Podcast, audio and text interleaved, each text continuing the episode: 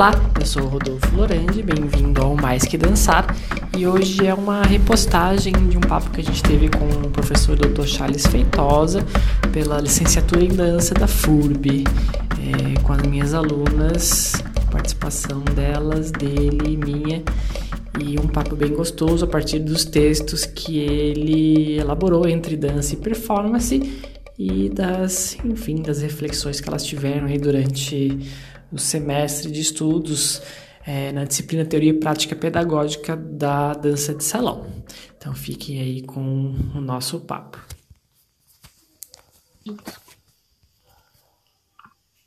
Pronto. Isso, tá contigo, Leti. Bom, então, bom dia a todos. É, hoje nós estamos aqui para o nosso café com texto, né? Espero que todos estejam com cafezinho, chazinho, que gostam de tomar. E o nosso professor Charles, ele se disponibilizou para estar aqui hoje para a gente fazer uma conversa sobre o texto dele. É, a gente já fez uma leitura prévia à turma. A gente é uma, do curso de licenciatura em dança da FURB, estamos já na quinta fase. Esse projeto é o nosso PCC, que é, Isa me ajuda. É, PCC significa prática do componente curricular. Isso. E aí a gente está fazendo então esse evento que começa hoje com café com texto, tem a mesa redonda e depois vamos ter duas oficinas no terceiro dia. Agora eu gostaria de agradecer mais uma vez a presença do professor. A gente ficou muito feliz que você aceitou o nosso convite. Eu, particularmente, já virei fã dos textos, da forma de escrever, de tudo. E gostaria de pedir, então, para você se apresentar, começar a nossa discussão. E é bem aberto, pessoal. Pode deixar a câmera aberta, o microfone aberto. É uma conversa mesmo entre todos para a gente aproveitar esse momento da melhor forma possível. Muito obrigada. Bom, eu que agradeço o convite, a oportunidade, dizer que é um esforço muito grande tentar falar alguma coisa que faça sentido nesse horário. É, e agradecer Letícia, que ela primeiro me convidou para oito e meia da manhã, né? Eu falei, oito e meia é impossível, e ela conseguiu adiar para nove e meia. Agradeço muito. É, dizer que eu já aprendi é, como é que é PCC, Prática Componente Curricular, aprendi também. É, fico feliz da oportunidade de poder conversar com vocês. É, não sei se vocês viram, recentemente morreu um professor, um, um filósofo muito importante no Brasil, chamado Roberto Machado. É um cara de uma outra geração, mas que formou a minha geração e foi uma importante influência para a filosofia e para a arte no Brasil. A galera do teatro e da dança também é, trabalhou muito com ele. E uma coisa que ele me dizia que o bom de escrever textos é que você faz amigos por toda parte, é como uma carta que você manda um amigo que você ainda não conhece. E, um, e, é um pouco a sessão que eu tenho um pouco aqui hoje também, né, que eu já fiz algumas amizades só porque vocês leram o meu texto e ficaram com vontade de conversar e debater sobre isso. Isso é uma sensação muito boa. Então, eu que agradeço é, pela oportunidade. Só queria antecipar para vocês que a gente acabou pegando dois textos. Né? Eu, eu sugeri depois para a Letícia, para o Rodolfo, do, o texto do porque a filosofia esqueceu a dança. E isso é interessante, porque é, esse, porque a filosofia esqueceu a dança, foi o primeiro texto que eu escrevi nessa parceria de filosofia e artes cênicas. Eu não, isso é de 2003, eu acho, 2004, sei lá. E na época eu não trabalhava com, com artes cênicas, eu, eu tinha uma conexão um pouco com a arte em geral, e, mas eu sempre gostei de conteúdos rejeitados. Então, sempre gostei de trabalhar coisas que ninguém queria trabalhar. Eu comecei, na época, uma pesquisa sobre a feiura, não porque eu gosto da feiura, mas porque ninguém gostava. Eu resolvi uh, investigar o tema, que é uma pesquisa que eu tenho até hoje. E, em algum momento, eu me dei conta, cara, os filósofos não citam a dança. Citam literatura, citam cinema, citam é, música, mas a dança praticamente não aparece. E aí eu comecei a investigar esse tema, esse texto, e a partir daí, assim, foi uma espécie de ruptura. A galera de filosofia começou a me rejeitar e falar assim, cara, você não está estudando mais Heidegger, não está estudando mais Nietzsche, está falando de uma coisa tão sem importância como a dança. Eu juro que eu ouvi isso. E eu, eu, eu parei, eh, eu comecei a não receber mais convite para participar de eventos de filosofia tradicionais sobre os autores. Do outro lado, eu comecei a receber convites da galera de dança que leu o texto e achou o texto legal, aí me convidaram. Só que eu não sabia nada, é, é muito pouco. E um, fui convidado para grupos de estudos aqui no Rio, com a Silvia Soter, não sei se vocês conhecem, que é uma crítica de dança famosa aqui no Rio, Roberto Pereira, todos pesquisadores da área de dança. E aí eu comecei a entrar para esse mundo é, das artes cênicas. Então, esse foi o primeiro. E esse das fronteiras que vocês leram é o último texto publicado, não foi o último que eu escrevi. Eu acabei de escrever mais um sobre dança, que vai sair mês que vem, que é, é um pouco uma história da minha parceria com Bruno Beltrão. Eu não sei se vocês conhecem, da Companhia de Dança de Rua é, de Niterói. E aí eu relato um pouco a minha parceria da filosofia com, com a dança de rua. Mas praticamente um arco de, algumas coisas nesse primeiro texto. Eu, olho hoje e falo assim, ah, também não era assim, não era tão pouco, eu é não conhecia. É, mas é um... É, enfim, é uma, é uma história, é um movimento que tem entre esses dois textos. É a única coisa que eu queria um, eh, observar para vocês. Hoje, nesse caminho todo, eu já dei aula para a galera de dança. Eu nunca dancei, mas eu contribuí muito é, para processos coreográficos é, de pessoas aqui do Rio, principalmente, com Bruno Beltrão também. E eu entendi melhor como a coisa toda funciona, orientei pessoas que são muito ligadas à dança, como a Maria Alice Pope, que vocês devem conhecer, que é uma super dançarina dança contemporânea, e agora mesmo a Paola Vasconcelos, que acabou de defender uma tese sobre dança de salão. Rodolfo eh, conhece, participei da banca eh, do Rodolfo, então tem toda aí uma, uma trajetória entre os dois textos, é só isso que eu queria enfatizar. Paola que chegou ali também agora. E seja bem-vinda, Paola. Muito legal te, te receber aqui também. O... Foi engraçado porque hoje pela, pela manhã nossa aula começa às sete e meia, né? E aí a gente estava, enfim, conversando um pouco, assim, né? Sobre, sobre coisas, sobre a conversa, sobre o texto.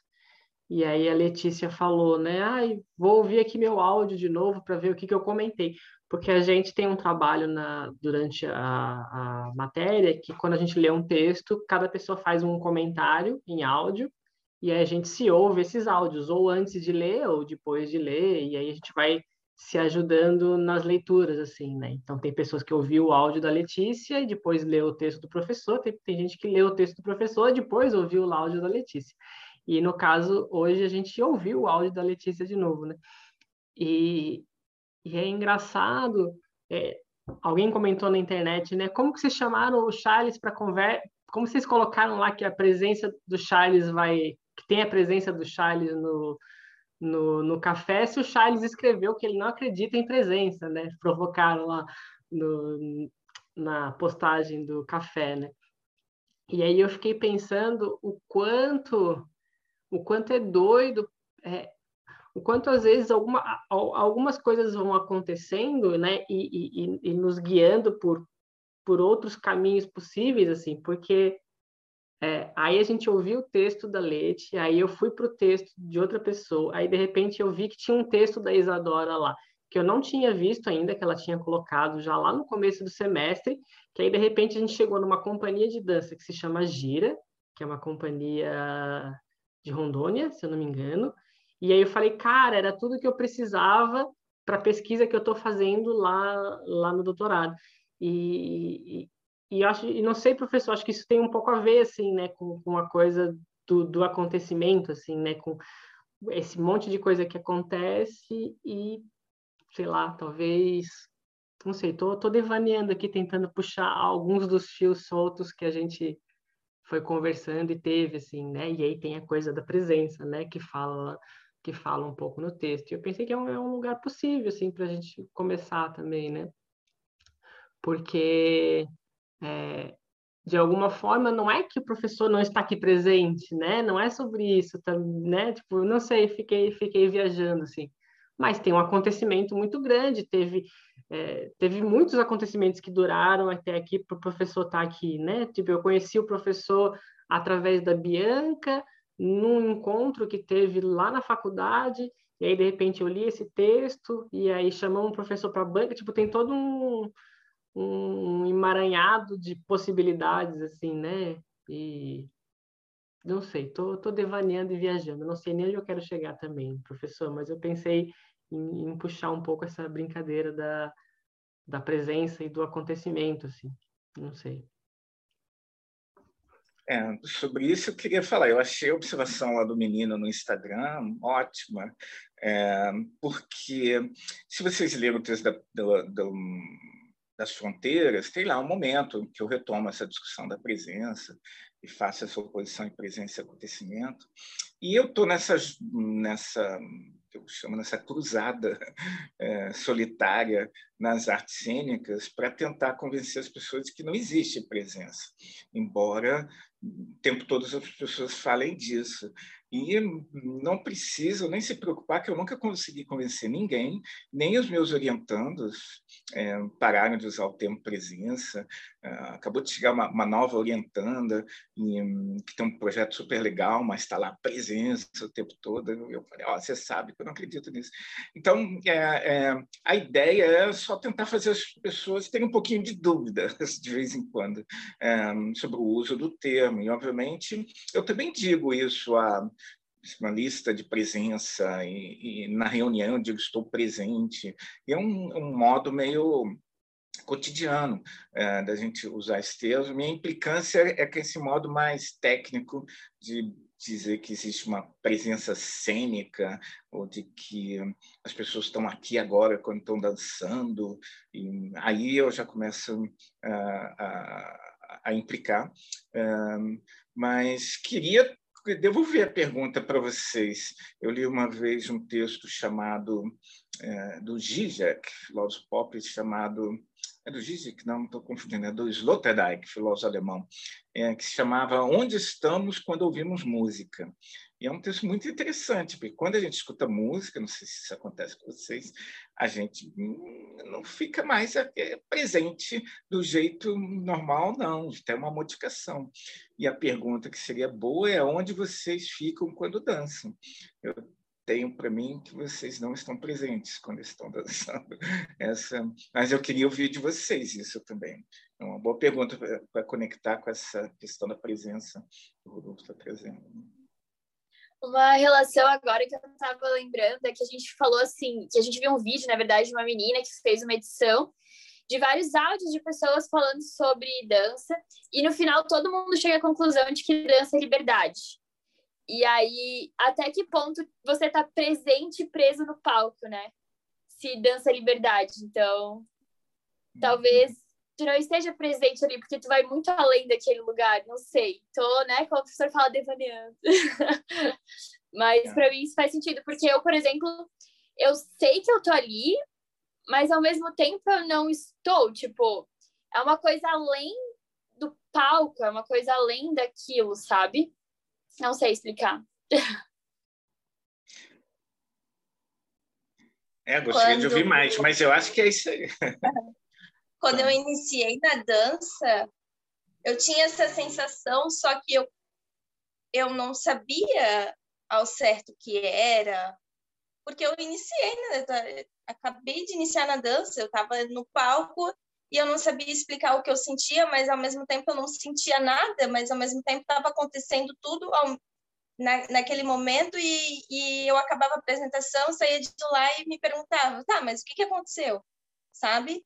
É, até hoje eu não tenho essa resposta. Não sei se eu quero ter também, porque eu acho que é algo muito bom, acho que é algo muito único, muito meu, com a dança, com o palco, com o movimento. E, e é isso, eu acho que eu não quero ter resposta disso, sobre isso, eu quero que.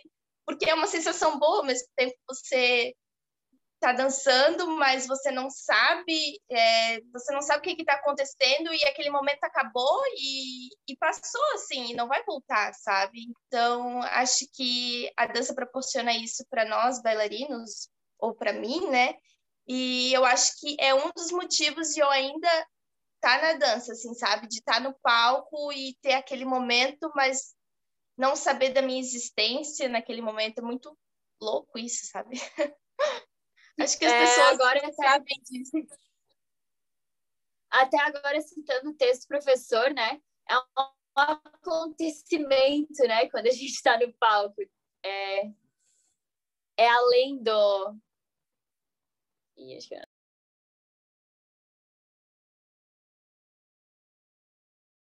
Chute aí. Deixa eu falar. Bom dia, Paola, você que chegou aí. Mas deixa eu perguntar, vocês são de dança de salão, mas vocês também fazem apresentação no palco? Estão falando muito, porque isso também, essa pergunta pode ter a ver só com a experiência de estar dançando num baile, é, não precisa ser no palco. Né? É, é, acho que algumas acho que de dança de salão, acho que apenas cursos ou algumas aulas, assim, a gente não, não é bailarinas focadas na dança de salão. Por exemplo, eu sou do contemporâneo, a Letícia já é do sapateado, e a, a gente tem muito essa de, de estar no palco, assim, sabe? A gente ainda não se dispersou para outros lugares, salão ou praças, é, mas estamos nesse processo, assim, sabe? Junto com a faculdade.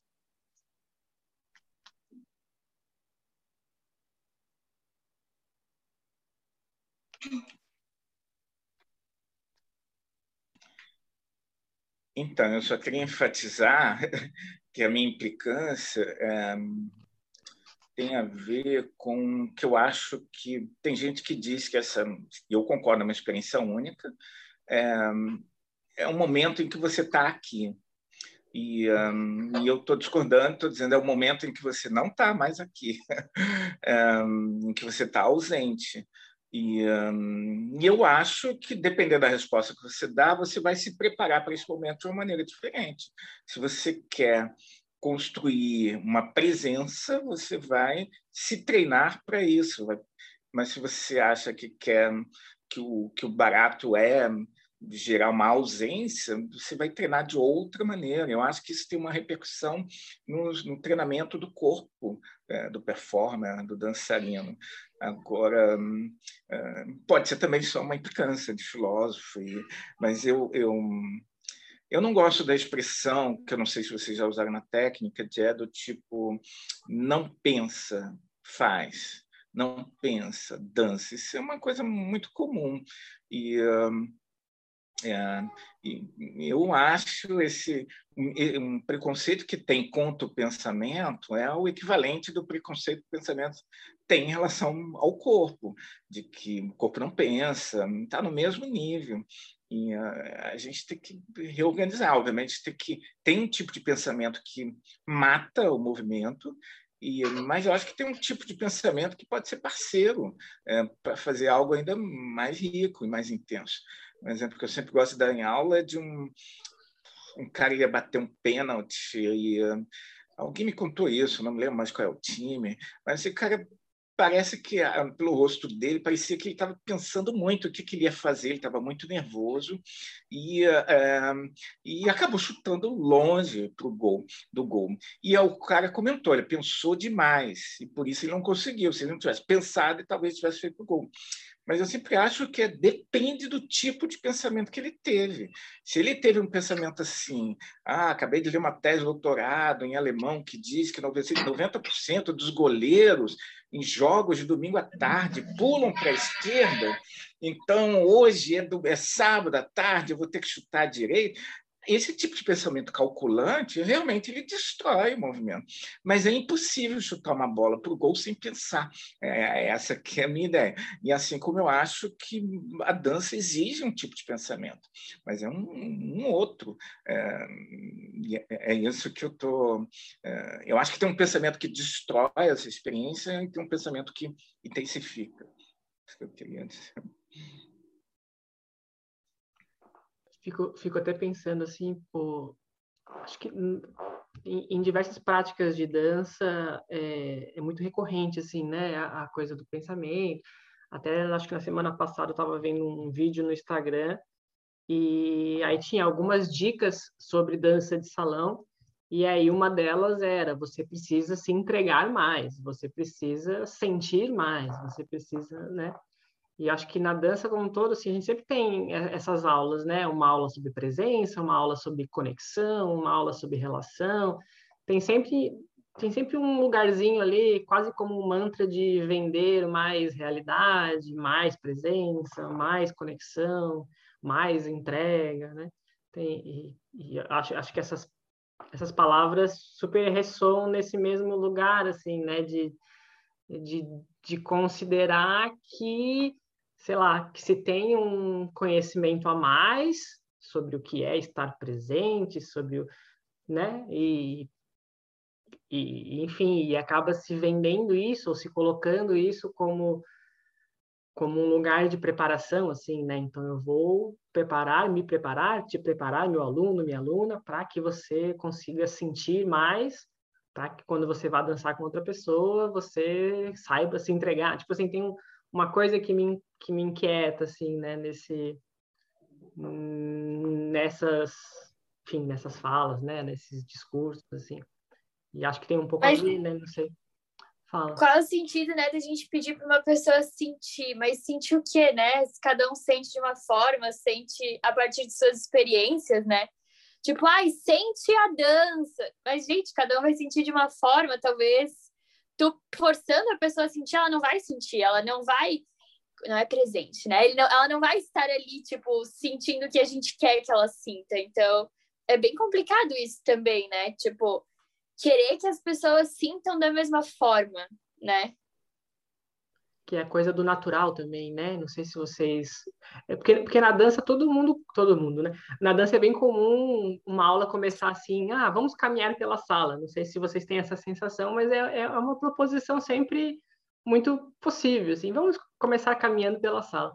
E aí, cara, diversas aulas que eu já fiz dessa, a frase seguinte era: mas agora caminha naturalmente, agora caminha de forma mais natural. Tipo, e aí fica pensando, tá, mas é, tá, tem, tem algo estranho aí nessa, nessa segunda proposição. Talvez na primeira também, mas na, nessa segunda, assim, né? Então, seja mais natural, seja mais isso, né?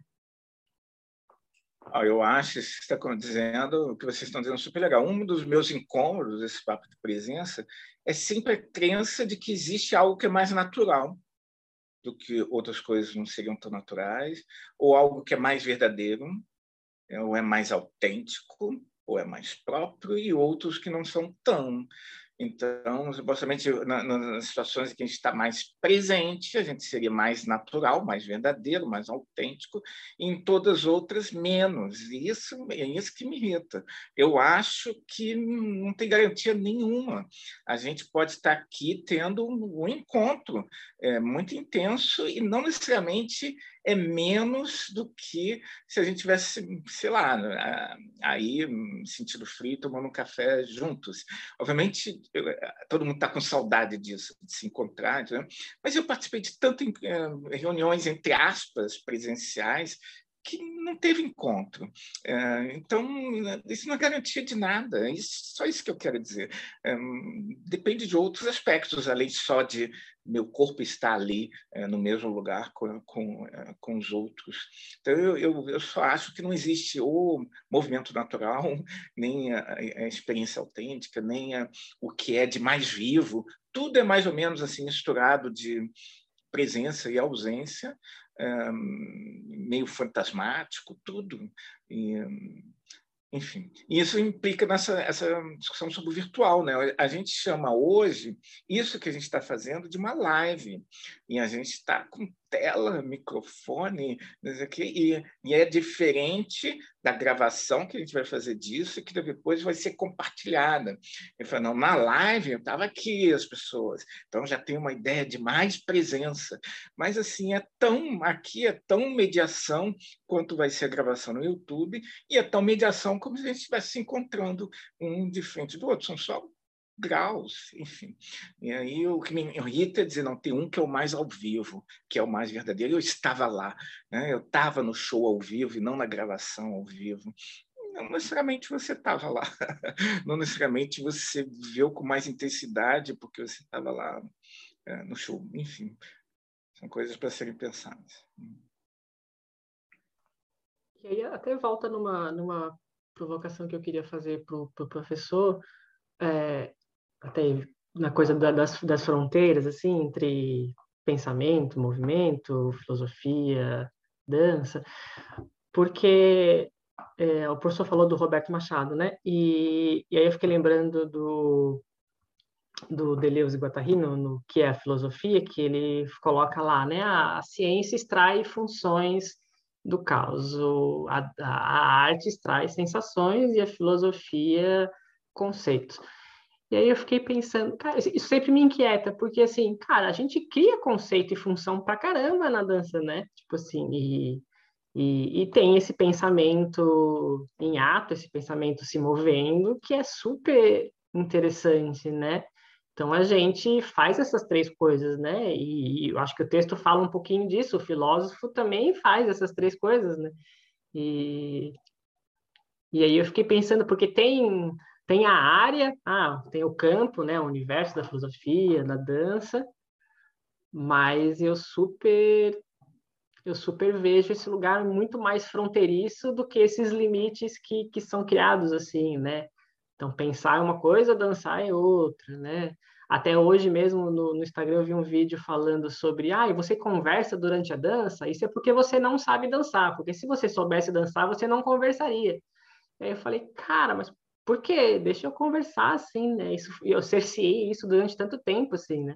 Eu, eu e minha esposa brigamos muito no começo da dança de salão porque não podia conversar durante a dança, né? Olha, olha que coisa, que coisa, que limite, né? Tipo assim, deixa eu conversar dançando, tipo assim, né? Porque se aquilo tá ali possível para mim naquele momento, né? Enfim. E aí fiquei pensando nisso, assim, né, professor, na, na coisa do, do, da dança também, criar conceitos e até foi uma até foi uma bronca que eu tomei durante meu processo de mestrado de algumas formas assim que eu, enfim né porque eu fiquei pensando assim não é que eu estou me apoiando é, na filosofia também estou mas também eu também me vejo como artista da dança brincando com isso assim né fazendo isso pensando criando conceitos tal etc né?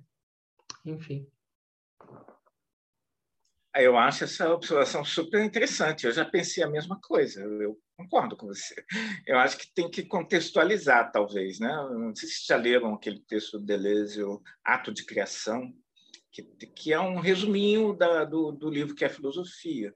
É uma palestra que ele deu para estudantes de cinema e que ele retoma um pouco essa diferença entre arte, filosofia e ciência, depois te procurem. Tem um vídeo, que é uma coisa incrível, né? Eu, eu, queria muito ter um vídeo de uma aula do Hegel, um vídeo de uma aula do Aristóteles. Não tem, mas essa palestra do Deleuze, eu li o texto e depois eu vi o vídeo ele falando. É, é, é maravilhoso. É, mas eu acho que o contexto era defender que existe criatividade em todas essas, essas ações que a ciência é criativa, a filosofia é criativa, não só a arte é criativa. É, isso eu acho que é, que é, que é o que ele está querendo defender, que a filosofia não é só a descrição da realidade, nem a ciência, ambas são atividades criativas também. Agora, inversamente, a, eu acho que ele está defendendo implicitamente que a arte é, produz conceitos e pensa também, mas não está tão, concordo com você, não está tão enfático isso.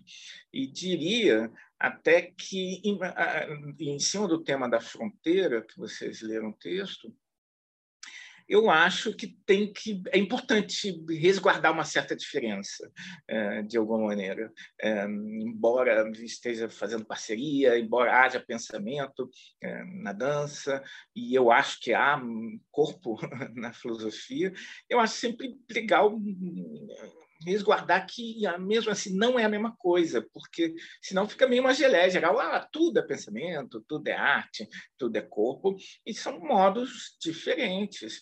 Um, nem sempre dá para ter essa, isso com nitidez, mas é por isso que eu, eu não sei se eu falei isso no texto, mas eu sempre falo, eu acho que essa coisa do, da, da, da fronteira é uma coisa meio de monstros. É, o monstro é uma figura que é formada por seres diferentes. É uma cabeça de girafa com corpo de elefante. E não virou uma nova espécie animal. Você vê lá ainda a girafa e vê o elefante. Você não só não está acostumado a ver os dois juntos, mas a, a diferença entre eles permanece lá. É uma ideia do híbrido. E isso eu acho bacana, entendeu? Esse não é uma fusão, é um hibridismo. Uh, embora haja pensamento na dança uh, e corpo na filosofia, não é do mesmo jeito, mas eles podem se juntar uh, de alguma maneira. Não sei se isso faz sentido. Uma outra pergunta seria qual é a, exatamente a diferença. Eu já não sei, não saberia responder.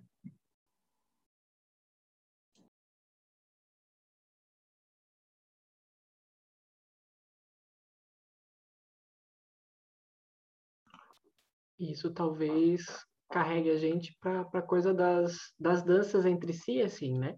Porque ah, essa foi uma matéria sobre danças de salão, mas com pessoas do sapateado, da dança de rua, da dança, das danças alemãs. É.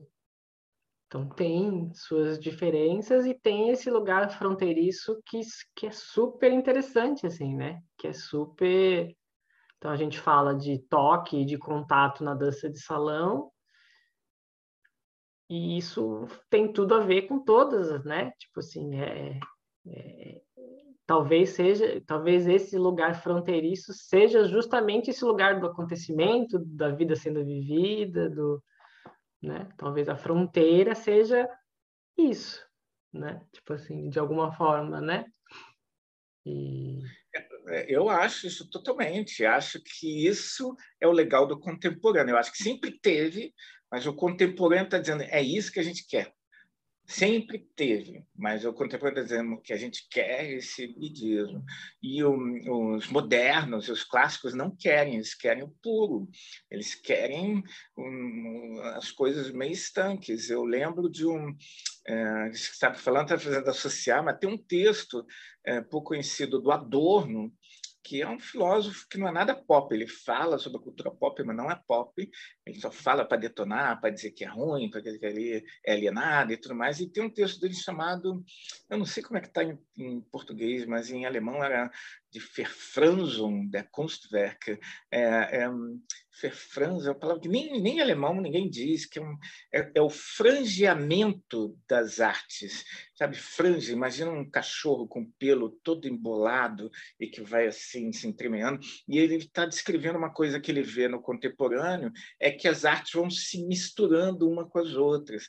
E aí ele dá exemplo de um cara que compõe é, uma música não pela sonoridade, mas se guiando pela, pelo aspecto visual da partitura. Ele olha para a partitura e fala assim: ah, fica maneiro botar umas notinhas mais para baixo, daí outras para cima, e depois ele toca. Só que o Adorno fica muito irritado com isso. Ele fala: não pode misturar arte visual com arte musical, uma coisa se guiar pela sonoridade, outra coisa.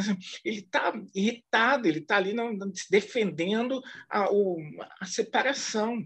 E, e, eu acho que o rico é esse hibridismo, não que todos os hibridismos funcionem, né? A gente tem que experimentar e às vezes mamão com laranja fica ótimo, feijão com framboesa talvez não fique tão bom. É assim, há boas misturas e outras que não são tão boas, mas a gente tem que experimentar e a, a mistura é, é, o caminho, eu acho, o remix. É, eu acho que isso que é o legal do contemporâneo e as danças de salão a gente trabalhou muito com, com a Paola, é, que está aí, tem um, um, pouco esse movimento também, eu acho, de primeiro todas as áreas, uma defesa de território, né? aqui é só filosofia, aqui é só dança, e aqui é só essa dança de salão, e, e elas começam a se, se mover para o contemporâneo, quando elas começam a experimentar, fazer parceria com outras linguagens, outros modos. Não sei. É, eu vi que colocaram no chat ali sobre o texto, não é, é, tinha o texto como leitura, mas sinta-se à vontade, tá? Pode participar, viu, Lara?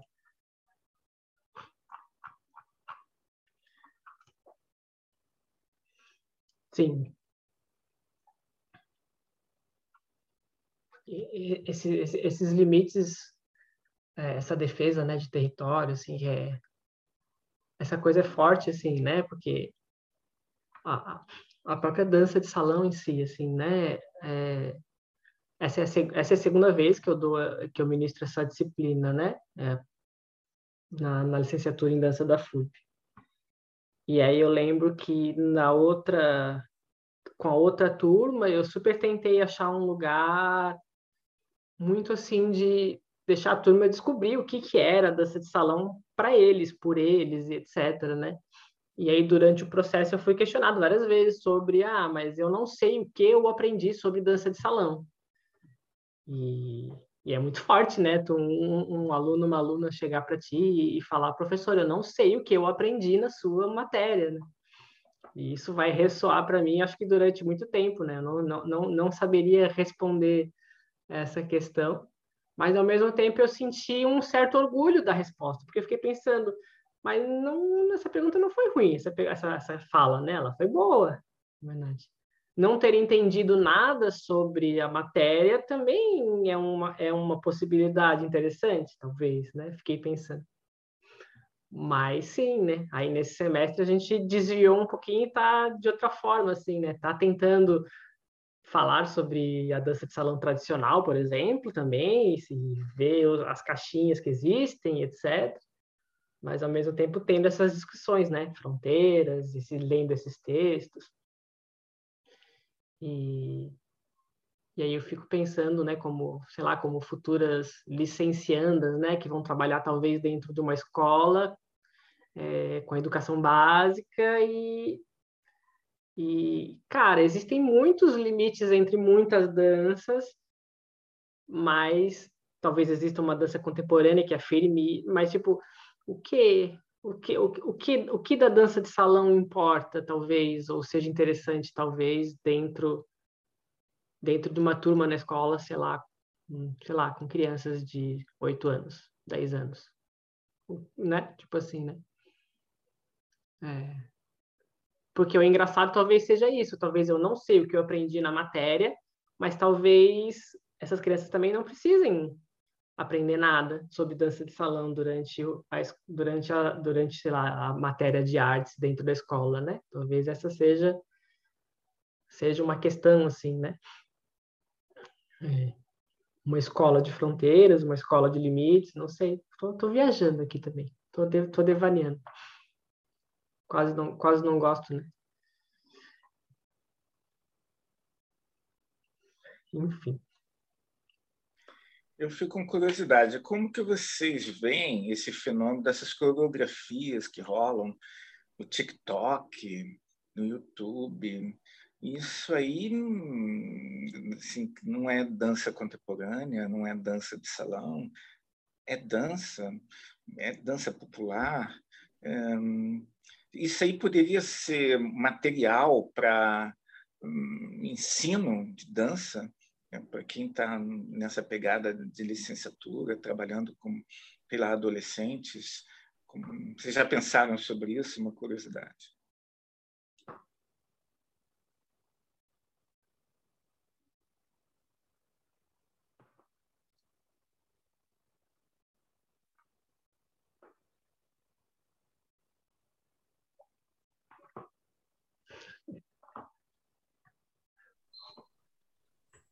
Eu acredito que nesse, nesse lugar não seria um lugar de, de dança e de movimento, mas sim de é, individualidades, de se enxergar, talvez, se, num espelho, se filmar, se rever, se reinventar, né? Se, escolher os ângulos que, que, que lhe gosta, que não lhe gosta, né? A questão mais física, estética, acho que depende de aceitação ou de não aceitação, eu acho que é algo muito íntimo. É, a única coisa é que a dança fica para trás, assim. Fica um movimento involuntário ou algo do tipo, assim, eu sinto que ela se afasta muito desse local de dança, né? De, de, de corpo em movimento, de pesquisa, de, sabe, de encontrar, de, de se enxergar como corpo em movimento, mas eu, eu acredito que é, é só um local de espelho, de, de, de encontrar outras coisas. Essa é a minha é, ideia, assim. Não sei também se é por esse caminho, mas é o que eu até agora enxergo do que eu vejo. Né? É, eu ouvir mais, mas eu acho interessante o que você falou, mas é, ao mesmo tempo é público, né? porque as pessoas compartilham para o planeta inteiro isso. Tem uma, uma, mistura estranha né? de privado, íntimo e, e público. Né? mas, enfim, queria... Eu fico pensando só que, que, por exemplo, se um adolescente chega ao ponto de se expor, né?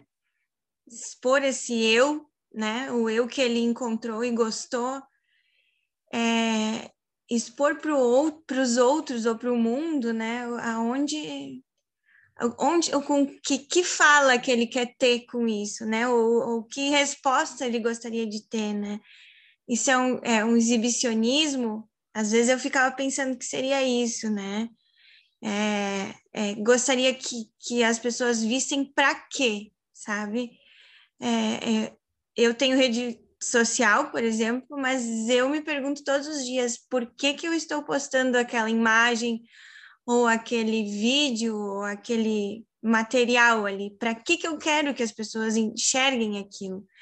E eu acabo sempre dando dez passos para trás e não postando ou não colocando algo que porque eu fico em dúvida, por que, que eu quero que as pessoas vejam? Porque vai estar tá público né? E eu acho que falta esse feeling assim das pessoas, né? De, de pensar realmente o, até onde elas estão levando a imagem delas através do movimento, através da música, através do seu corpo, né? É, essas coisas assim, eu, eu também me questiono muito, né?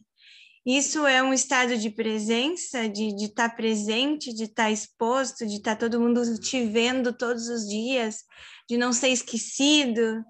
Essas questões também me vêm assim muito à cabeça, assim, de, de, de perguntas mesmo, de, de, de questões sem resposta, que nem disse a Isadora, mas uh, que sempre bate na mesma tecla cada vídeo que eu vejo, nem que seja de um cachorrinho, de um animal de estimação ou da família. É, o que, que as pessoas querem com isso, né? O que, até onde elas querem chegar?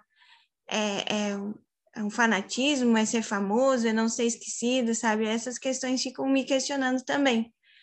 E às vezes o pessoal da dança, eu acho que o teatro poderia também estar nesse local, uh, de estar tá sempre usando da sua imagem, da sua imagem, né? E, e acho que, tu, que com a tecnologia isso um pouco se perdeu, né? Eu acredito que agora o, o artista tem o seu lugar, mas daí eu fico pensando qual é os polos do artista de palco ou de ou de arte mesmo, né, de, de, de essência, de, de, de ideias, e aquele artista que está ali todos os dias postando mil imagens, mil fotografias do seu corpo, é, e tem muito mais seguidores que às vezes um artista que está ali pe pesquisando, pensando, né? É, onde a gente encontra esse equilíbrio, né? São dois polos, é uma coisa só, é todo mundo, é tudo arte, é tudo artista, é tudo contemporâneo, é tudo tecnologia, é muita, muita pergunta, assim, que às vezes até durante o, o, o seu texto a gente vai eh, memorando, né, e lembrando de, de aspectos do dia a dia, do cotidiano, e de coisas que às vezes a gente olha e, e, e se questiona, mas passa, sabe? E, e que agora, nesse momento, a gente pode estar trocando.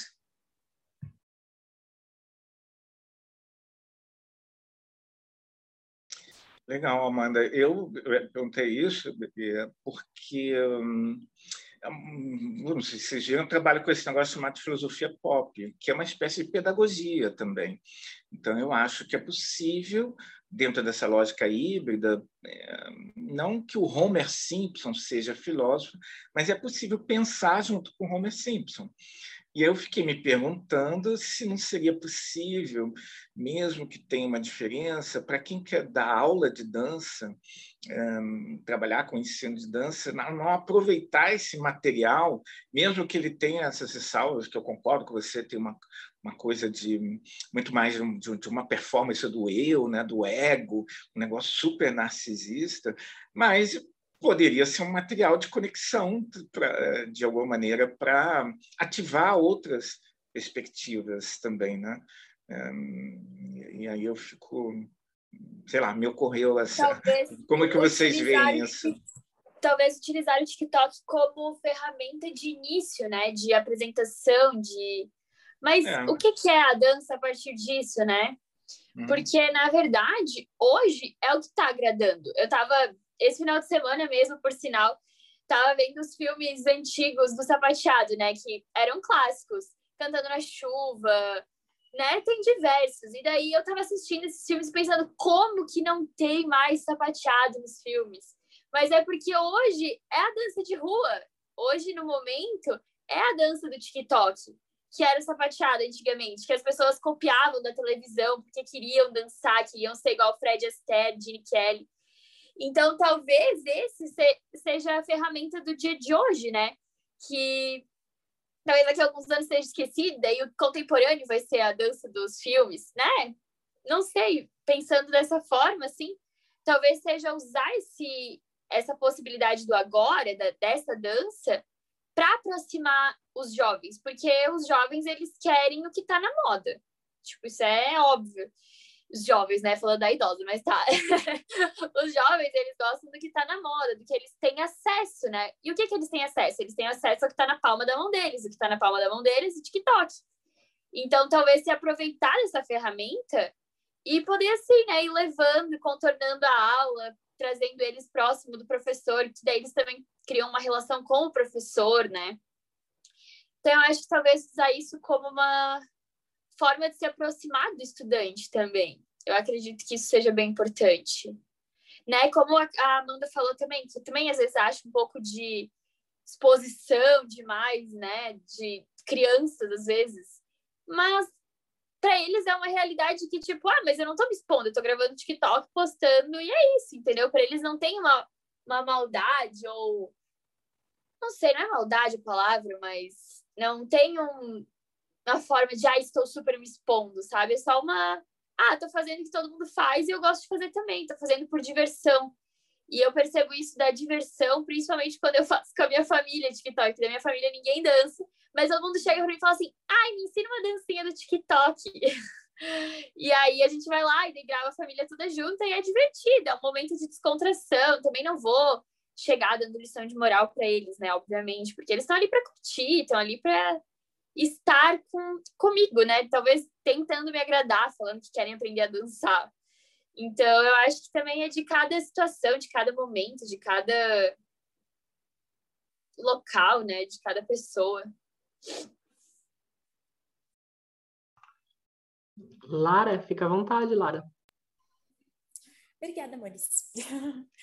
Enfim, obrigada pela contribuição de vocês, né? Pela, ah, principalmente do, do, do Charles, né? Por por, por esse encontro e todos os comentários. Mas eu fiquei com vontade de comentar sobre isso, assim, sobre essa exacerbação do eu, assim, nesse movimento do TikTok e tudo, né? Que às vezes pode ser, parecer meio frívolo, assim, a pessoa está querendo aparecer, ou coisas do tipo, né? É isso, é muito movimento contemporâneo, né? Assim, de, de, de uma modernidade, digamos assim, egocêntrica de certa forma, né? De, de, um, de movimentos sociais que eles acabam voltando para o eu, assim. Mas eu acho isso muito interessante, linkando com o que Charles Freitas comentou, né? Do, do, do filósofo. Eu fiquei curiosa isso quando você, você, eu li no texto, você comentou da, da, da filosofia pop. Se você pudesse falar mais sobre isso, eu acho que é muito interessante também. O, mas, tipo, hoje a gente tem. Todo mundo pode criar informações e colocar nas redes assim, sabe? Eu posso, vocês podem. E isso faz, de certa forma, com que o o conhecimento ele seja a informação, na verdade, ela seja entre aspas um pouco mais democratizada, assim. Ela é e não é ao mesmo tempo. Também tem as fake news, tem a gente é bombardeado por várias coisas, mas só quem tem visibilidade são pessoas que postam sempre, ou tipo, as grandes redes ainda têm muita visibilidade, mas isso faz com que você possa ter mais acesso a conteúdos diferentes, assim, por exemplo, o fenômeno das blogueirinhas, assim, que eu acho que é exibição pura. assim, sabe, tipo, são pessoas tirando foto de si porque são bonitas, são estilosas, e é isso, assim, sabe, as pessoas assim, não, não, não, não produzem nenhum conteúdo artístico, assim, por si. Mas é uma forma de você ver a pessoas que você não veria, individualidades que você não veria em outros tempos, em tempos menos contemporâneos, menos modernos, menos individualistas, assim, sabe? E no momento que você, tipo, antes via só pessoas brancas na TV, alguma coisa assim, um, quando você tem abre um Instagram, você pode ver blogueirinhas gordas, blogueirinhas negras, blogueirinhas tipo LGBT, tipo, você ter acesso a essas individualidades diferentes que a internet ela provoca, ela a, provoca só essa presença, ela também provoca tipos de reflexão, tipos de coisas diferentes, né? Essas, esses filósofos pop, quando uma pessoa no TikTok, ela fala sobre uma reflexão da vida dela, né? É uma coisa pessoal da vida dela, mas, tipo, isso pode ter alguma coisa que traga alguma coisa na sua vida, assim, sabe? E é um movimento muito forte da academia, etc., do... Acho que talvez os documentários também, por exemplo, né? Tipo, eu lembro de conversar com meu irmão sobre democracia em vertigem, que eu não sei se vocês viram, né? Sobre o momento político que teve. Vou falar um documentário famoso, eu acho que vocês sabem qual é, né? Mas a, a Paola, que ela fez o documentário, ela fala, ela conta do contexto político, mas ela conta muito da vida dela, né? Ela fala muito sobre ela, sobre a história da família dela, e meu irmão falava, nossa, parada fútil. E ainda fez a parada, tipo, achando que ia ser uma parada política, super foda, ela tá puxando o egocentrismo dela, né? Mas eu acho que tem, tá tendo esse movimento muito forte na academia de você falar em primeira pessoa, você não falar em terceira pessoa.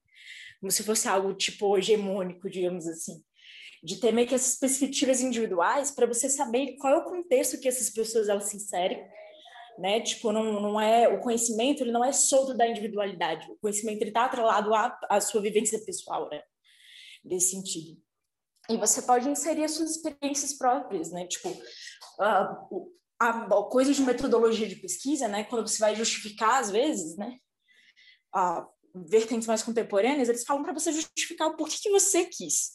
Não por que é importante para a sociedade, por que você quis estudar isso, assim, por que esse tema também te tocou. Claro que você tem que falar, em geral, por que ele é importante para a sociedade. Mas, tipo, por que, que você quis também, né? E meio que inserir o pesquisador, né? Então, eu acho que esse, esse egocentrismo que ele acontece, ele tem muitas coisas de certa forma, positivas. Assim. Claro que não existe nem bom nem ruim, né? Mas eu acho que existem certas coisas positivas, essa perspectiva individual que acaba sendo pluralizada no momento que você tem várias pessoas contando sua história, assim, sabe? E nesse campo da futilidade, de som exibicionismo, é porque a gente vive num mundo capitalista também, é outra coisa, né? De que eu lembro de ouvir professores de, de artes visuais, né, comentando às vezes alunos também, né, de tipo, a gente às vezes tem um purismo, assim, parte, parte não pode ser nem comercializada, assim, sabe? Tipo, ela é algo que não tem um, tipo, é algo inestimável, então não deve ser cobrada. Você faz um desenho, o povo fica, ah, me dá um desenho, não sei o quê, mas fala, ah, então, meu, minha comissão é tal, a pessoa já foge, né? Assim, coisas do tipo. Então, tipo, a gente vive num mundo que você quer ter a arte como profissão, você quer cobrar pelo seu trabalho, né? E você tem que se mostrar, você tem que se vender de certa forma. E a, a, a internet ela é um mercado, né? Para isso. Então, quando os artistas eles ficam postando muito conteúdo sobre si, é porque eles têm que ter uma meta, né? Então, acho que muito sistema capitalista por trás também, né? E eu acho que às vezes quando você resolve ser artista, eu acho que tem um pouco de vaidade na profissão, assim. Você não está escolhendo ser, tipo, sei lá, uh, escrever um texto que as pessoas da academia vão ler, por exemplo, mas acho que os, os acadêmicos são muito vaidosos também, mas, tipo, fazer algo um pouco mais como dizer, algo mais que, tipo, dar suporte. Você ser um servidor público, assim, você não vai não vai parecer em nada, você não é político, você não é nada. É diferente você ser um artista, porque você ser um artista, você quer mostrar o seu trabalho para as pessoas. Assim, sabe? Eu acho que a arte, ela tem um pouco esse caráter exibicionista, porque você quer mostrar alguma ideia para as pessoas, alguma alguma proposta estética, qualquer coisa. Eu acho que, em certo sentido, ele tem esse exibicionismo desde sempre, que não vem de hoje, assim, sabe? Talvez essa vontade de querer se imortalizar, né, que você comenta no, no texto, né, que não é vontade de hoje, né? Os gregos, eles tinham muito isso, né? E etc. Mas é isso. Obrigada.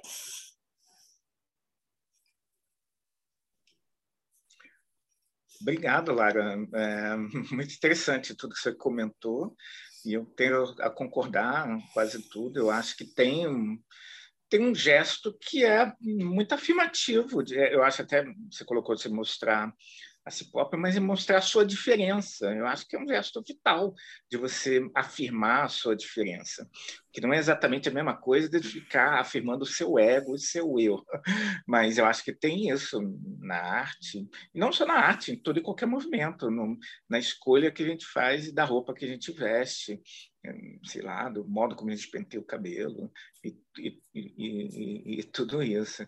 Eu acho também, concordo com você, que há uma democratização nessas redes sociais, no advento da internet. Eu sou uma pessoa do milênio passado, vocês são jovens, mas eu sou da época que tinha aquele treco chamado fita, cassete, que você tinha que botar uma caneta e girar, e às vezes soltava. Um treco chamado disco, que vocês nunca devem ter visto, um negócio redondo, que a gente girava para ouvir música. E, e, e, eu recebia carta, galera. Se eu quisesse me comunicar com alguém, eu tinha que mandar uma carta. É um outro mundo. E assim, eu não tenho saudade, não. Eu gosto mais de agora, da gente poder se comunicar. E eu, eu, se eu quisesse um livro de filosofia em alemão, na minha, na minha, minha graduação, eu tinha que, eu tinha que pagar uma baba, pagar em 20 mil vezes para importar o livro. E hoje tem PDF de todos os sites russos. É incrível. Eu acho que há uma, aspectos muito positivos nessa, nessas transformações digitais, que isso envolve a arte também. Eu acho que para muita gente antes, só podia fazer arte quem tinha tido aula de piano, quem tinha tido dinheiro para fazer uma escola de arte, para quem estava nos grandes centros. E as pessoas que estavam fora desses eixos, elas estavam muito excluídas. Essa, essa, o advento desses meios de comunicação, da, da internet, deu uma reorganizada e redistribuída. E eu acho um fenômeno legal, porque eu acho que da quantidade vem qualidade. Eu quero mais que todo mundo vá para o YouTube e crie conteúdo, porque ah, disso aí pode ser coisas muito interessantes. O só que eu acho que a minha única ponderação é que às vezes precisa de um cutucão para fazer umas, umas transições, não sei. E se eu estou pensando aqui da gente como futuros professores, eu estou olhando vocês menos como pessoas da área de dança, mas pensando, vocês estão fazendo uma licenciatura em dança, né? E uh, eu contei que o último texto que eu escrevi é um relato na parceria com Bruno Beltrão, que é da dança de rua. E a trajetória dele é incrível. Ele é um cara que ele, ele, ele participava de, de, de, festivais competitivos é, de dança de rua e ganhava prêmios. E era uma coisa muito assim de, é, é, é, de tecnicidade, competição, repetição, e, e, ele era ele era um mestre naquela área, ele ganhou vários prêmios. E ele, em algum momento, ele começou a fazer uma transição para essa coisa da experimentação. Ele saiu desse mundo que era um, era um mundo de exibição, de arte, de dança enquanto entretenimento, enquanto diversão, para algo que, que, que, se liberta um pouco de qualquer restrição. E eu fico achando, às vezes, que essa galera do TikTok tem um potencial ali, é, tem uma, sei lá, tem eu, eu, acho que tem, tem ali tem ideias, tem um corpo fervilhante e talvez eh, precise de um pouco de cutucão para, sei lá, é, experimentar outras coisas. E é aí que eu acho que o papel de um professor é legal, não de chegar e dizer o que você faz não é dança, mas de falar assim, ah, isso que você faz tem a ver com o que sempre foi feito, mas você sabia que pode ser feito de outra maneira? Ou sabia que isso que você acha que está inventando já se faz há dois mil anos? E umas coisas assim. E desse, desse encontro, um encontro que você respeita né? o que você está vendo, pode se produzir coisas, podem, não, não, necessariamente vai produzir. Né? É, a, a Letícia falou de ser jovem ou não, eu ouvi uma frase essa semana que me deixou, depois eu tinha que falar um pouco da minha ideia de filosofia pop, mas que me deixou muito intrigado, dizendo assim que jovem precisa de coisas antigas, velhos precisam de coisas novas. E eu fiquei pensando, não sei ainda se é verdade, mas pensando se isso não é um princípio pedagógico para a galera jovem, você mostrar, cara, tem uma história, tem gente que fazia isso antes, tem, como você falou, tem os filmes dos anos 50, 40, e olha, era o que. E você resgatar um pouco a história. E a galera que já está mais veterana, ela, ela, eles precisam olhar para o que está acontecendo agora e olhar para o TikTok. E, e, não é só como ferramenta, é olhar o que está sendo feito lá, o material que está sendo apresentado lá, e, e, tentar levar a sério aquilo como um, algo que te faz mudar, de alguma maneira, a perspectiva. Né? É, é nesse sentido que eu fiquei pensando. E porque aí a última fala essa é uma ideia de filosofia pop, é uma ideia de, de, de que ah, não dá para resumir, mas assim, é, é inspirado na arte pop e é, que trabalhava nos anos 50 a ideia de misturar o que é supostamente baixa cultura e alta cultura. Existe essa estranha divisão de que existe a grande arte, que é a arte do teatro municipal, a arte hum, é, da sinfonia, e existe uma arte menor que é o funk, que é a roda de samba, que é, seria uma coisa inferior. E teria a dança superior também, que é o balé, ou a dança contemporânea que ninguém entende, e existe uma dança menor, que são as que é o TikTok, tá? que, é uma, é uma, é, é, que são as competições, sei lá, e a ideia da, da, da, proposta pop na filosofia é tentar falar assim, não é bem assim, você tem muita bobagem sendo dita, feita na academia, tem muita coisa maneira e de pensamento e de conceito sendo feito na rua. Não que tudo que é da rua é bom, mas tem coisas boas lá também. E não é assim que tudo da academia é bom, tem coisas ruins lá, a gente tem que reorganizar. Então, eu fico pensando que isso pode ser para qualquer área, essa proposta pop pedagógica, de você sair um pouco dessa coisa, só tem um modo, esse é o modo certo, e isso aqui não é, e tentar olhar de outro jeito. E, e assim, eu acho que tem muita coisa ruim no TikTok, concordo também, mas também não é tudo ruim. Talvez tenha ali uma. Um, sei lá, estou usando o TikTok como exemplo, mas tem é, ali uma perspectiva, uma possibilidade, e nem tudo que a academia faz em termos de dança é, é também é tão relevante assim. O legal é fazer esses encontros e, e embaralhar. E eu acho que quem está na área de ensino é especialmente está num lugar muito privilegiado para poder promover essas esses embaralhamentos, ao invés de reforçar a separação, porque a maioria das vezes o professor acaba vindo para separar. Olha, isso que você faz não tem valor. Olha, isso que você faz aí com seus amigos, isso não interessa. Eu vou te mostrar o que é importante. Quando eu digo assim, tem que mostrar a história, mas não é para atropelar aquele, aqueles corpos e, e dizer, olha, isso que é o certo, isso que é o cânone, esse que é o padrão, mas mostrar, olha, olha que coisas maneiras que você não sabia, que talvez você curta também, e, e que você está fazendo e nem, nem sabia, você está dentro dessa história, é a sua história também, não é uma história de outros, né? enfim, é, é, um pouco por aí. Né? Obrigado, Lara. Ah, eu que agradeço.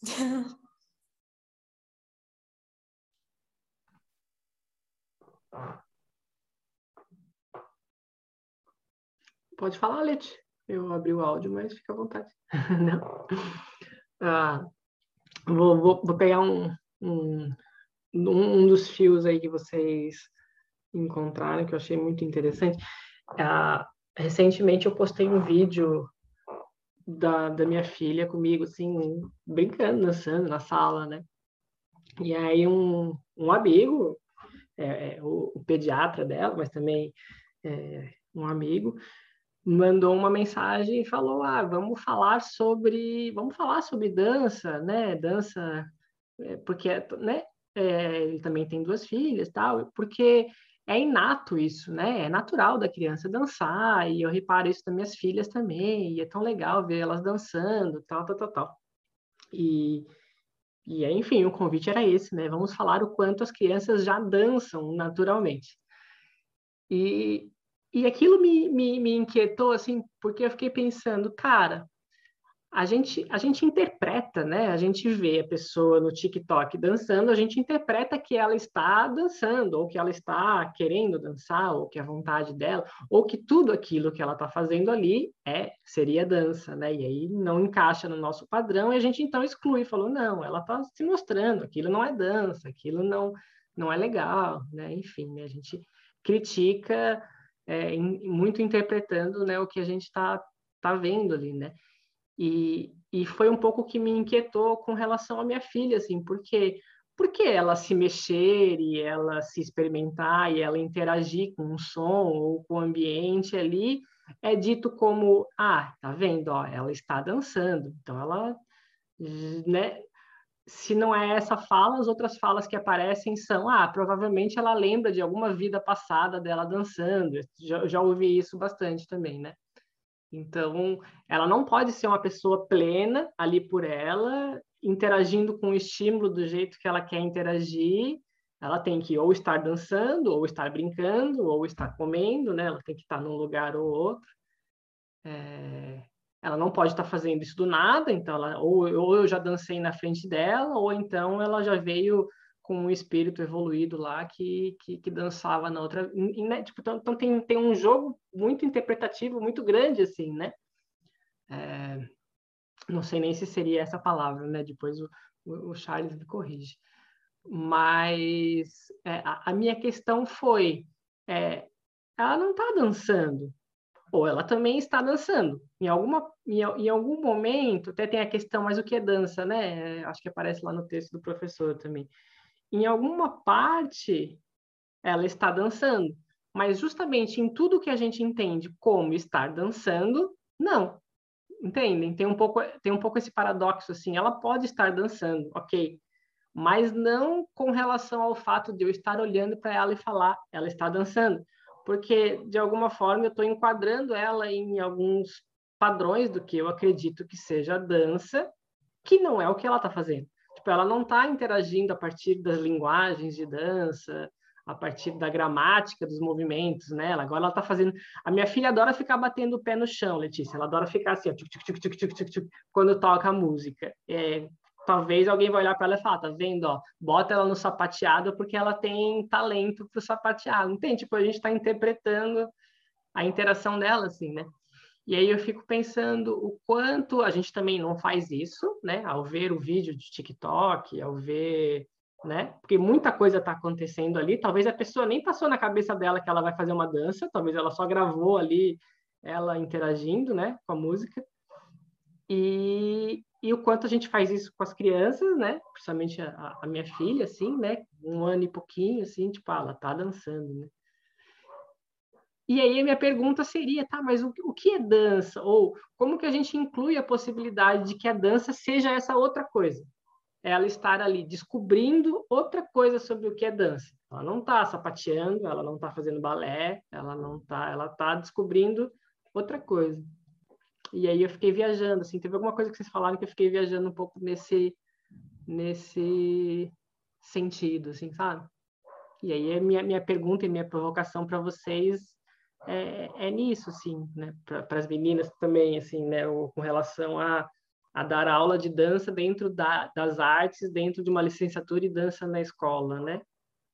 É... Enfim, é isso. Deixa eu só comentar uma coisa muito legal esse exemplo que você deu da sua filha. Você poderia interpretar de outras maneiras, né? Ela batendo o pé, você vai virar um soldado, Está na cara. É, é, a responsabilidade da interpretação é da gente. Né?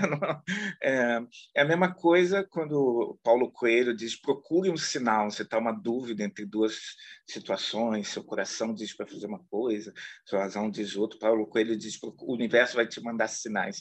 Mas assim, quem vai interpretar o sinal é você. O sinal não é claro, assim, vá para a esquerda. Você, é, é, é você que, que constrói ali o sentido. Mas eu queria dizer que só que eu acho que a, o importante dessa pergunta que você colocou é não respondê-la. É, do tipo, a boa pergunta é quem é que tem esse saber capaz de responder a pergunta o que é dança? É o cara que dança? É o filósofo? É o cientista? Não existe esse, sabor, esse saber definitivo.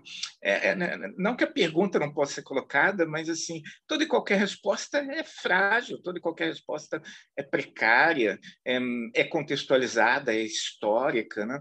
Vocês conhecem essa história que é muito maneira. Quem me contou foi a Silva Sota, do Jerome Bell, esse coreógrafo acho que ele é belga, já teve aqui no Rio, eh, no Brasil, algumas vezes, e tem um, um espetáculo que ele apresentou na França que um, um espectador ficou decepcionada porque não tinha movimento e não tinha música. O cara ficava lá parado no palco e ele disse: Isso não é dança. Ele entrou com um processo na justiça, o, o espectador, pedindo o dinheiro do ingresso de volta, acho que era cinco euros, porque ele falou que era propaganda enganosa. Ele queria ver dança e dança tem que ter corpo em movimento e tem que ter música. E tinha um cara parado e em silêncio. E isso gerou uma super discussão na, na, na, na França, na época, sobre o que é dança, o que não é. E, incrivelmente, o Jerome Bell ganhou. E os caras disseram, cara, a, a noção de dança ela está sendo expandida, né? Não é só mais um corpo belo se movendo com uma música bela e tentando voar. Essas coisas estão se ampliando. O que é que pode definir o que isso é, se esgota, né? E uh, uh, então sair um pouco desse lugar do, mais da, do que da interpretação, é isso que eu queria dizer, do, do, julgamento. Isso que eu acho que a gente julga muito, muito rapidamente, em função dos critérios que, que a gente tem. Né? Eu não estou querendo dizer que não é, faz, é fundamental avaliar. Eu acho que não tem como não avaliar, mas assim não ser tão definitivo assim, né? É, que eu acho, eu, eu já ouvi muitas vezes, galera, a frase: "Isso que está fazendo, Charles, não é filosofia". Eu ouvi isso milhões de vezes. Eu ouvi isso quando eu era estudante, eu vi isso como professor, eu ouço isso até hoje. E é uma frase autoritária, muito autoritária. É, a gente tem que tomar cuidado com, com isso, enfim.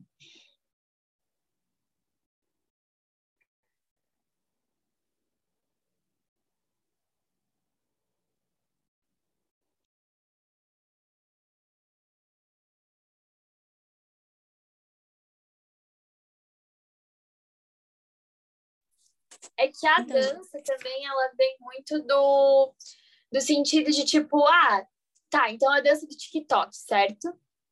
Ela também, ela depende do momento presente, sabe? Tipo, que nem eu comentei da minha família, assim, cara, eles adoram, tipo, estar juntos para fazer isso, sabe? Eu tô falando, tipo, das minhas tias, pessoas assim, mais velhas, assim, que gostam de estar ali fazendo aquilo. E a dança, ela tem isso também, de proporcionar um momento de calmaria, um momento de felicidade, que a gente né, passa por tanta coisa todo dia, rotina, e aquele momento é só estar ali, né? Estar presente e, tipo, curtir aquilo, ficar aproveitar aquele momento, né? Fazer daquilo um acontecimento, assim.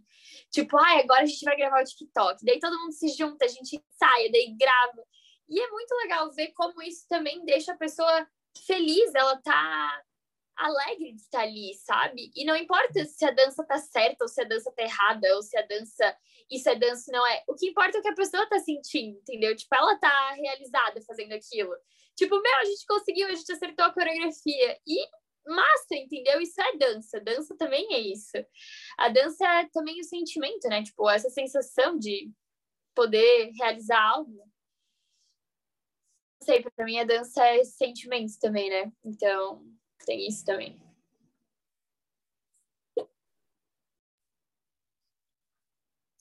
Eu acho. É eu concordo com a Letícia, porque para mim o TikTok é um lugar onde as pessoas veem um monte de gente fazendo dança, um monte de besteira, é um lugar para as pessoas só curtirem. E uh, que nem o Charles Feitosa, o professor, falou, né, aqui no texto, ele fala que talvez as pessoas, os filósofos não comentem sobre a dança porque é algo muito antigo. Antes da gente desenvolver a fala, o pessoal estava dançando. Então, uh, a dança para a gente é uma forma de comunicação, mas talvez a gente tenha deixado ela de lado. Então, o TikTok traz isso. Sem nenhum compromisso, todo mundo se junta, vai dançar e pronto, beleza, é uma coreografia. Eu sei que a gente aqui fala, ai, porque vamos tentar alguma coisa diferente de coreografia. Mas para quem não sabe nada, coreografia abre um caminho de conhecer passo, de conhecer o que, que eu posso fazer, quais caminhos que eu posso seguir, quais os tempos da música que eu posso usar, enfim. Eu acho que o TikTok é uma ferramenta muito bacana se você souber usar, e também vai ser uma ferramenta muito ruim se você não souber usar. Então, a gente, como professor, tem que saber como levar o aluno para. Tá, sabe aquele passo do, do TikTok? Então, aqui nas danças urbanas, eles, o pessoal usa bastante passo social de dança urbana. Então, aqui nas danças urbanas, esse passo se chama tal. O pessoal faz isso desde 1800 e talvez até antes. Então, tu adiciona uma curiosidade para a pessoa vai ficar pensando, nossa, será que esse passo aqui já existe ou eles inventaram agora?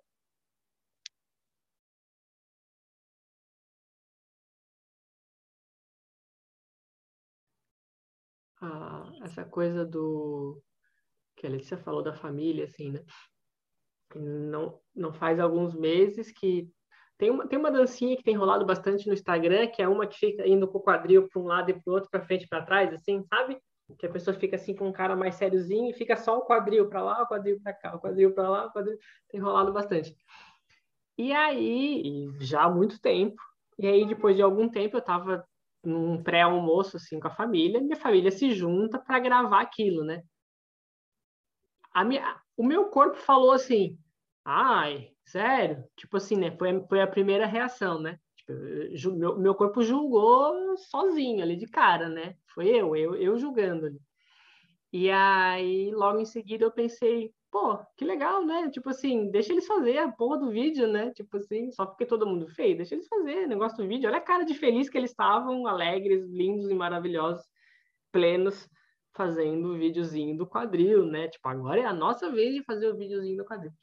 E aí eu fiquei lembrando de uma outra de uma outra reação minha há muito tempo atrás, logo que eu comecei a dar aula de dança de salão, é, entre uma aula e outra eu fiquei assistindo uma turma de dança ímpar, dança fit dance, sabe? Aquela dança mais solta que fica tocando as músicas e fazendo as coreografias é, mais dança ginástica, assim, né? E aí, e aí eu fiquei olhando na janela e falei, cara, que negócio chato, assim. Eu falei isso em voz alta, que negócio chato. E aí tinha uma pessoa do meu lado. E aí ela me respondeu assim: Cara, mas eu acabei de assistir a tua aula e vocês também ficam na frente do espelho fazendo um monte de movimento. Também pode ser chato, né? Tipo assim, é, depois daquilo eu nunca mais consegui olhar a aula de ninguém e, e me segurar assim e falar assim, meu Deus, assim, tipo assim, por que, que eu tô pensando isso, né? Por que, que eu tô jogando dessa forma, assim, né? É, porque o que eu fiz foi, né? Eu considerei que a minha aula era muito mais interessante do que a aula daquele, daquele outro professor, né? Ou que tipo é mais complexa, ou que é mais interessante, ou que tem mais isso, ou que tem mais aquilo, né?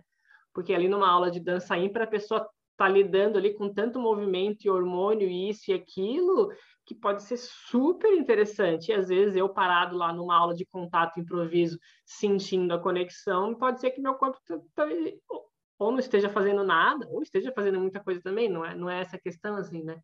Mas a questão do julgar, do julgar a minha família fazendo vídeo do TikTok e do como e do como, do como, não sei se a palavra seria ensinar isso, mas o como criar musculaturas para e modos, não sei, dentro, né, das nossas aulas com as alunas, com os alunos, assim, não para ver isso, mas para para se, se permitir isso, né? Esse lugar do, do não julgar, do receber, receber aquilo, né? Ou tentar entender o que mais tem ali que, que eu não estou vendo, né? Ou que eu não estou sentindo, ou que eu não estou sabendo, não sei.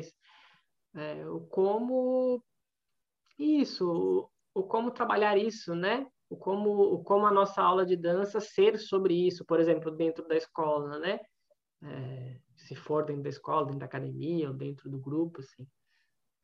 Isso me inquieta porque é algo que todos nós já fizemos, né? Todos nós já, já nos pegamos julgando a forma com que a outra pessoa está fazendo, como se a forma que eu fizesse tivesse mais presença, mais realidade, mais isso, mais aquilo. Enfim. Mas até o que a Lara falou da questão do acesso, né, que a internet proporciona acesso. Mas até que ponto, tipo, a família o que eles têm de acesso à dança é isso. Tipo, é o que eles têm acesso, né? Então, também tem isso, tipo, a questão de poder trazer mais gente para dança. E a partir, tipo, às vezes, cara, por exemplo, a minha cunhada, né, ela tem nove anos. Ela começou a fazer dança de rua porque ela era viciada no TikTok. E agora ela faz aula de dança e ela, tipo, ama, a paixão da vida dela é fazer aulas de danças urbanas. Então, até que ponto isso também não está aproximando as pessoas da dança, né? Trazendo elas para dentro das escolas de dança, trazendo a dança para dentro da escola formal também.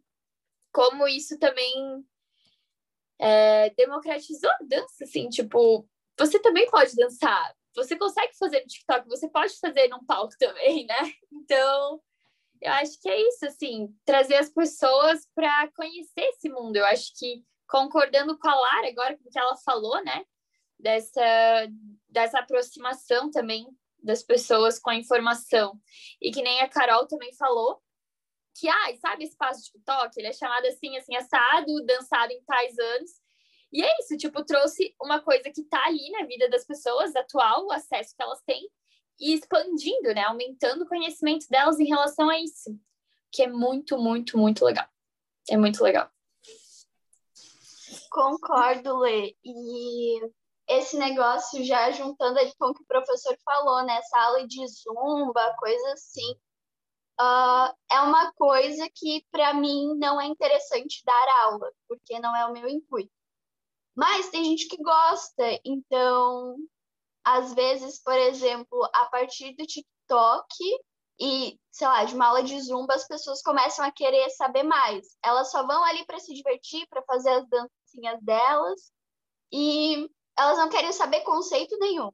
Mas aí, conforme elas vão fazendo, que nem essa a cunhada da Letícia, ela vai fazendo e fala: Não, agora eu quero saber mais. Aí ela vai procurar um professor.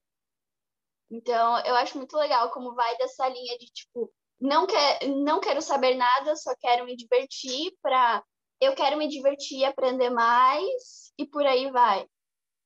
Então, às vezes, nem é o professor que conseguiu fazer o aluno se interessar. Às vezes, é o próprio TikTok, a própria Zumba, que vai fazer a pessoa se interessar por fazer uma aula de dança onde tem a coreografia, onde não tem a coreografia, enfim.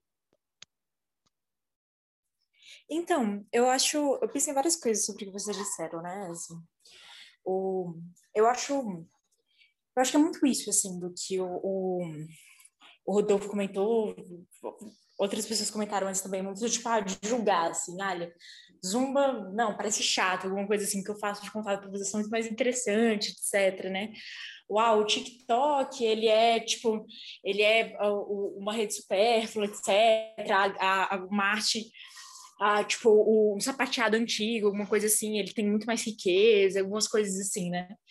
É porque é isso, a arte, né? Talvez ela, falando de, de fronteiras e limites, né? Eu acho que ela não tem, ela realmente não tem limite nenhum e ela tem fronteiras muito, muito complexas e muito espaços, assim, né? Ah, o que dizer o que é uma arte, né, do, do da dança, né, etc. Eu tenho muito para mim assim que é um contexto muito político. Eu fiquei até com vontade de ler umas coisas tipo, o que é arte, né? mas ela é uma definição muito política, muito arbitrária, né? De certa forma, muito arbitrária. O que, é boa arte, o que, não é boa arte, né? E aí existe muito. É, eu pensei muito também quando, quando o Charles respondeu a, a, a minha fala, né? que ele falou da, da arte moderna, né? que a arte moderna ela veio depois hibridizando essa alta arte com uma arte mais popular, né? E fazendo essa ponte, que antes só a alta arte era valorizada nesse sentido, então começou a trazer arte, arte mais popular, digamos assim, tipo para as galerias, etc. E isso era muito mal visto, né? Qual, qual é a questão? Porque eu acho que a gente tem uma concepção muito pré-estabelecida de que uma arte boa é uma arte que ela tem um significado, assim, sabe? Eu acho eu ouvi também de um, de um outro professor de artes falando que hoje a gente tem muito isso do discurso, às vezes não é nem a técnica, mas o discurso por trás da arte ele tem mais poder, assim, né? Nesse sentido. Então, acho que a gente tem muito essa valorização simbólica de algo que ah, tenha um significado, né? E por que, que o TikTok não é arte? Porque ele é, ele é mais fútil, digamos assim, né? Porque, tipo, você tá brincando, alguma coisa assim, qualquer um pode fazer, né? E que é algo que é isso, como a Letícia comentou, né, a Carol comentou, uh, as pessoas começam, justamente porque tem essa banalização, tira essa arte do pedestal, né, as pessoas começam a fazer mais, né, assim, tem essa popularização. Mas, o, enfim, o, isso, quando teve a questão da, da arte moderna, houve uma o, o Bourdieu ele fala isso num texto que ele fala sobre o Manet, não sei se ele fala de outros também, que houve uma revolução simbólica na concepção da, da arte. Antes você tinha a cultura que ditava o que tinha nos museus, né? Você tinha, e aí depois começou a vir tipo o, o a arte moderna, teve o regionalismo também, né? Mas a arte moderna, ela conseguiu a, a, assumir esse espaço dos museus depois de muita política, digamos assim, né? Tipo, e tem muita essa questão mercadológica, né, que atravessa a arte. Ela está muito forte no, no, que é considerado bom, o que é considerado ruim, né? Um, tipo, na arte moderna, para ela ter se consolidado, os artistas plásticos, né, uh, visuais, eles uh, vendiam as artes para os mercados que a arte convia ser vendida. Então, eles vendiam a arte de vanguarda. Em Paris, antes a galera recusava, assim, mas eles tentavam fazer Paris ser uma, ser uma, uma versão mais moderna, e vendiam outras artes uh, mais clássicas, etc., para outros países. Então, eles conseguiam ter renda vendendo em outros países, e ah, para outros públicos eles vendiam tipo uma arte mais moderna. Então eles acabavam selecionando os públicos. E aí o que, eu acho? Você tinha comentado, ah, Charles, que tipo essa conversa entre academia tem que dar, dar, dar uma provocação às artes, a, a, a galera do TikTok, etc., que estão só pensando, vocês, estão, vocês percebem que talvez vocês não estejam fazendo algo de novo, vocês estão repetindo, vocês estão experimentando um pouco. Eu acho que como a internet ela é tão grande, ela, você tem essa opção de vender para vários públicos diferentes, vários nichos diferentes, né? Que não obrigatoriamente conversam entre si. Então, tipo, tem muito, muito, eu diria a maioria, né? Porque são momentos de massa, são as modas, né? Tipo, as dancinhas do TikTok, você está só reproduzindo, tipo, um, uma dancinha que um famoso fez, etc. Mas existem muitos artistas que eles fazem coisas muito experimentais, assim, sabe? E aí eles fazem um canal no YouTube mostrando a experimentação deles, etc. E, tipo, às vezes é algo muito muito realmente criativo, que traz coisas novas, isso acaba agregando outros públicos, assim, sabe? Eu acho que a internet tem, ela, ela tem meio que esse poder de você vender para os vários públicos, para ir com o tempo fazendo meio que essa revolução simbólica, digamos assim, do que, que é arte também, né? E é algo que não é que tipo isso de valorizar o TikTok, não valorizar, é algo que com o tempo isso vai sendo transformado, né, digamos assim, isso ser valorizado, né? Você vê muitos, hoje, trabalhos acadêmicos sobre memes, sobre a arte de rua, etc. Né? Então, tipo, eu acho que começa a ter esse movimento desse, uh, de, dessa, dessa chave do, do que, que é uma arte boa, o que, que não é, assim, sabe? Eu acho que está caminhando cada vez para esse processo de que é relativo, né? É muito relativo, é muito do que, que a pessoa quer, o que, que você gosta. Você gosta de zumba? Pode não gostar de zumba, você pode gostar, você pode achar que dança de, é, dança de contato tem muito muito contato, você não gosta de tocar nas outras pessoas, fica desconfortável, por exemplo, mas você gosta da ideia de você fazer tipo uma arte, uh, dançar tipo separado das outras pessoas, né, etc. E aí vem muito isso de gosto, né? Eu acho que muito essa essa judicialização que anda acontecendo vem mostrando isso de arte ser um pouco meio gosto, meio opinião, né, assim. É meio isso.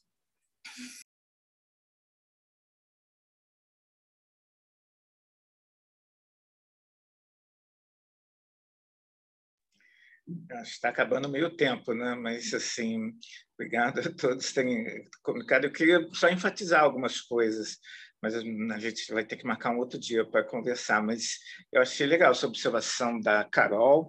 É, eu acho que é um gesto meio, meio antigo, bem antigo, pré-verbal, isso de você querer se expressar através do corpo. E talvez o TikTok seja um lugar em que isso está sendo reativado, não sei, é, de alguma maneira. Um, dança tem, sempre teve uma coisa meio mimética, né, de imitar movimentos, mas também de ser meio expressão. Mas isso é uma coisa que precisaria é, discutir com mais calma depois. E outra coisa, isso que a Lara falou, que eu concordo em plástico dessas transformações, essa coisa do mercado. A pergunta que a gente tem que fazer agora é, é quem é que autoriza uma coisa ser arte ou ser dança? É, já foi a igreja. A igreja dizia: essa, isso é arte e a gente vai exibir aqui no, no, no palácio, na, na igreja. É, isso não é arte, isso tem que ficar fora desse espaço e hum, as pessoas consomem lá no mercado, hum, mas não é arte de valor. Depois veio o museu. O museu é incrível, é um espaço também maravilhoso de libertação, porque você podia ver um quadro que só estava dentro do, da, da, casa do, do, do, príncipe. Você tinha que ser amigo do príncipe para poder ver aquele quadro. Você no museu, qualquer um pode ir. E isso é maneiro, e você não tem que professar nenhuma fé para entrar no museu e admirar uma obra de arte. Só que também agora parece que tem que estar tá dentro do museu para ser reconhecido como arte. E se não tiver fora, é maneiro isso que você está falando de agora nas galerias estão levando o grafite, mas parece que precisa levar para lá é, para reconhecer, porque é o lugar que dá o aval, é o lugar que dá autenticidade. E agora nem é mais museu, é o mercado, como você mesmo disse. E vocês viram que eles estão fazendo leilão agora de arte digital, que eles estão pagando, sei lá, um milhão pelo pendrive lá com, com a arte então, tem um, enfim, tem instituições que, que dão a avaliação oficial.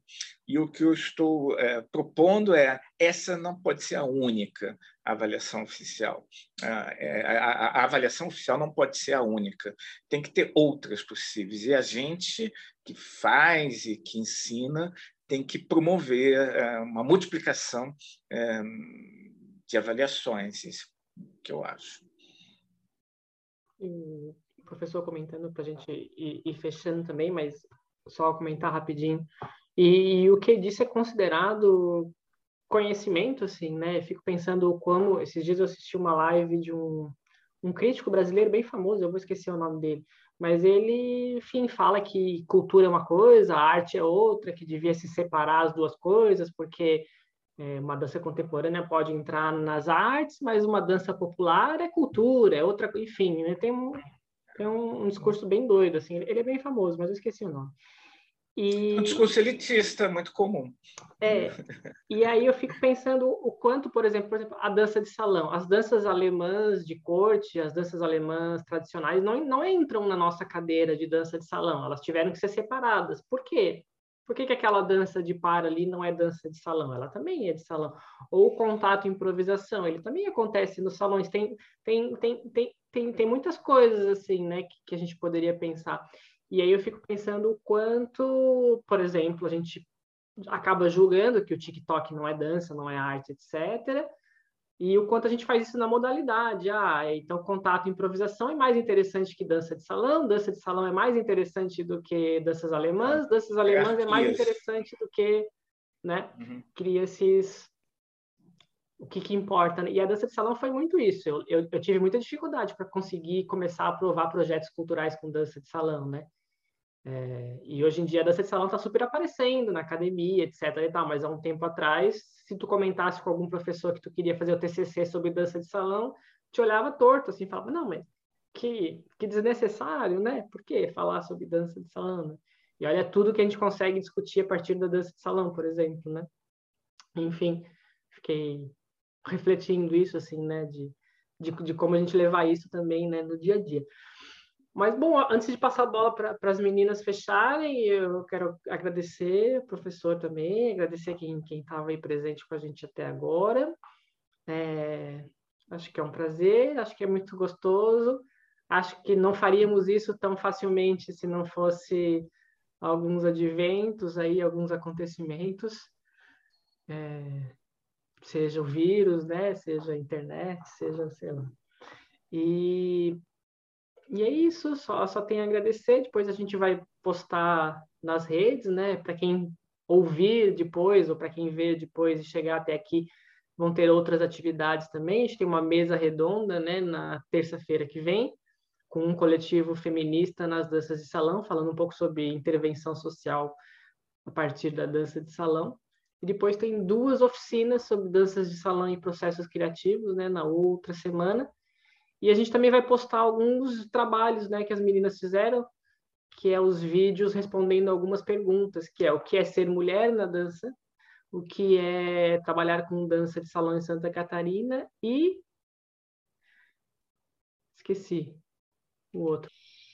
Quais as histórias não contadas na dança de salão no Brasil? Quais as histórias não contadas? Isso. Então vai estar tudo lá nas nossas redes também, no Mais Que Dançar, no Danças FURB e na rede das meninas. Mas é isso. Aí passo para a Letícia, que é a nossa anfitriã do dia.